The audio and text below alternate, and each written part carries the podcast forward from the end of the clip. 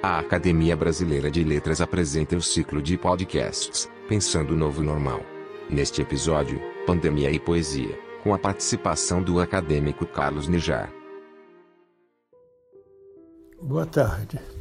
Em nome da Academia Brasileira de Letras, eu, Antônio Cícero, tenho o prazer e a honra de saudar o acadêmico Carlos Nejar, que vai fazer uma palestra cujo tema é Pandemia e Poesia.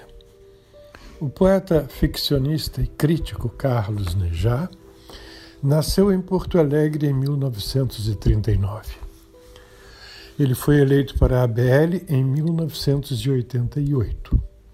Nejar é detentor de tantos prêmios literários que eu não teria tempo para mencioná-los aqui. Não quero deixar de citar, porém, a declaração do grande crítico literário Antônio Weiss de que a criação tão intensa, tão passional em Nejar busca, como Homo sapiens, atingir os ápices da solidariedade humana, o que não é dado em todos os tempos, senão a poucos. A importância da poesia de Carlos Nejar tem sido reconhecida também no exterior.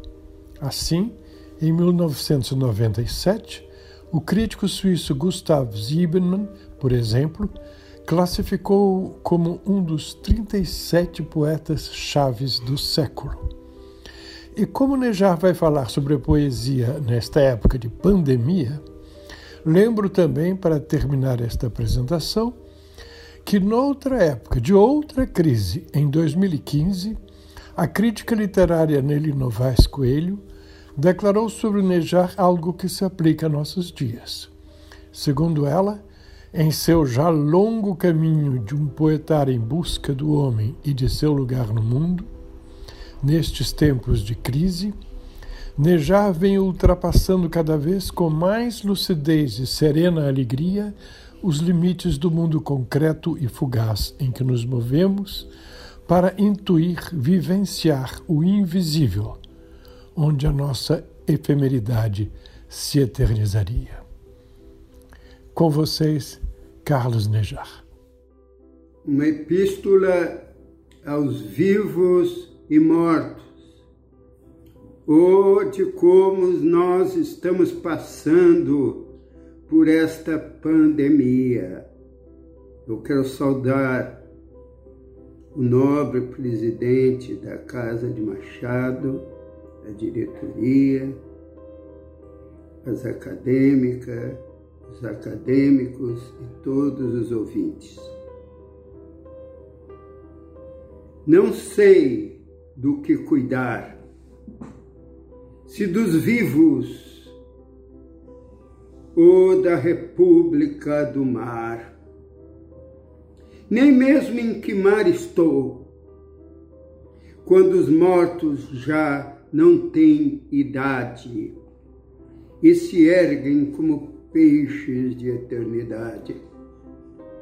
Não sei do que cuidar, ainda que na morte tudo pareça possível, mas a vida não se afasta de viver. Nem há ossos de solidão na luz, mas desafortunada é a morte, saibam porque ter caído dentro de si mesma, caindo, caída lentamente, como se terneiros trovões fossem tombando. Vamos ver, irmãos humanos, do que havemos de cuidar. Cresce a dor como a lua, e dor alguma existe dentro dela cresce o algarismo da loucura. Cresce o mar desta república cheia de porões na inteligência e porões na justiça. Não, não compensa o crime de tamanha humanidade. Desafortunada é a morte, e vou escrevendo na parede o vento. A dor dos que estão presos no casulo. Não respiro cristais, e de boca aberta dorme os sonhos. Vivos cuidamos dos vivos. Mas não cuido nem de mim nesse refúgio de fundas grutas. E o homem mastiga o homem e vem parir com a noite escuras ervas. República, não ousas murmurar o que no sótão armas, nem conceber sequer em tua concha pérolas. O que é mistério, a erudição engana. E o que brota da chama endurece a flor das estrelas como o espírito entorpece a larva da matéria. E sentei quando animado falavas com os bem-te-vês, e há neles fidalguia da alma que não cede, e são perplexos. O tempo sabe o tempo, e o fim da escuridão é amar. Irmãos humanos, o que temos senão ministros de agonia? E o que grita não repara que está morto. E o que vive é o raio fulminante de ser nada e de nadas. Cobrimos como um véu essa surda penúria. O que vejo em vós em mim se agride mas que dor lava impune marca de existir sem rumo? Irmãos humanos,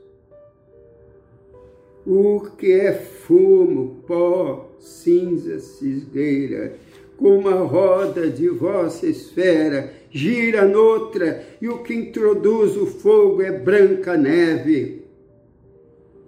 Pouca terra para nos vestir juntos, pouca morte para tanto equilíbrio,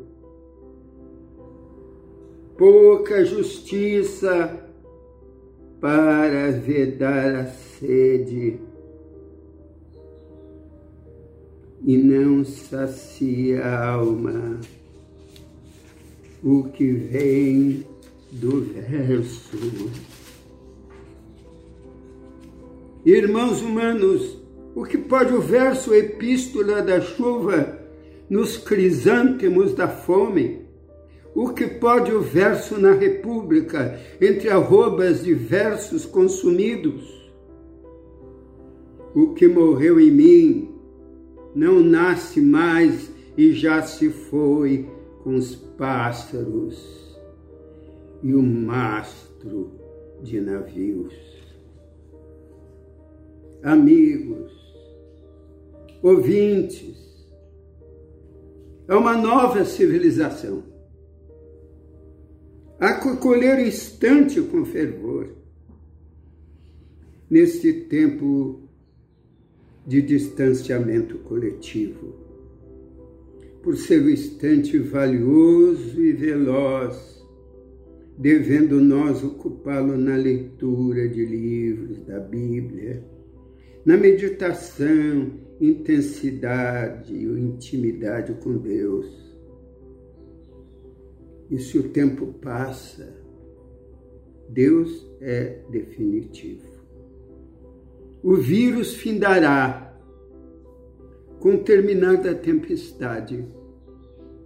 E precisamos sobreviver, criar, mudar as coisas, continuar amando e sonhando apesar dos percalços, porque respiramos e vivemos e sabemos que a palavra não é um utensílio, mas o acontecer do mundo e o acontecer das coisas e dos sonhos.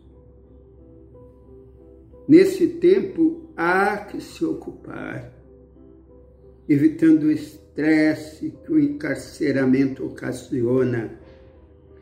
Há que ler. Sim, repito, a literatura como Jorge de Lima, João Cabral, Drummond, Camões, Fernando Pessoa, os contos de Borges, Dante Alighieri, Shakespeare, o Goethe, e escutar a música de Mozart, o Bach, o Beethoven, que nos arredam das dissonantes notícias de perigo ou de qualquer forma de terror. E o momento do espírito é de não ver nem sentir as paredes que nos prendem.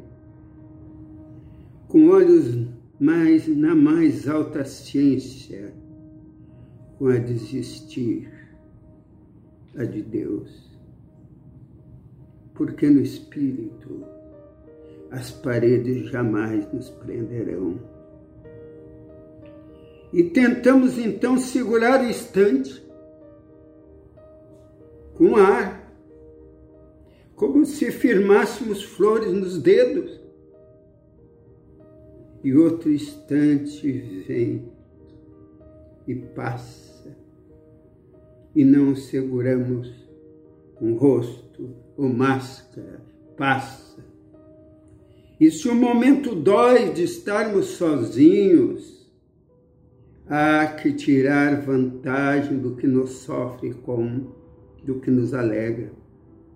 Recordo a respeito um verso do francês Saint-Chompers, por nos descobrirmos sobre o arrulho da tempestade.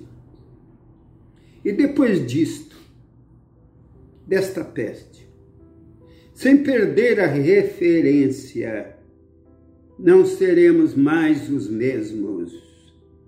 Começa nova civilização, talvez mais humana, mais comunitária, mais fraterna, imperiosa e, sem dúvida, país mais pobre economicamente. Todos mais pobres, mas com ânimo invencível de haver sobrevivido. E no dizer de Paul Valéry, o vento passou, mas é preciso viver. Muito obrigado. Acompanhe nosso podcast semanal, lançado todas as quartas-feiras durante a quarentena. Acesse nosso site www.academia.org.br/podcast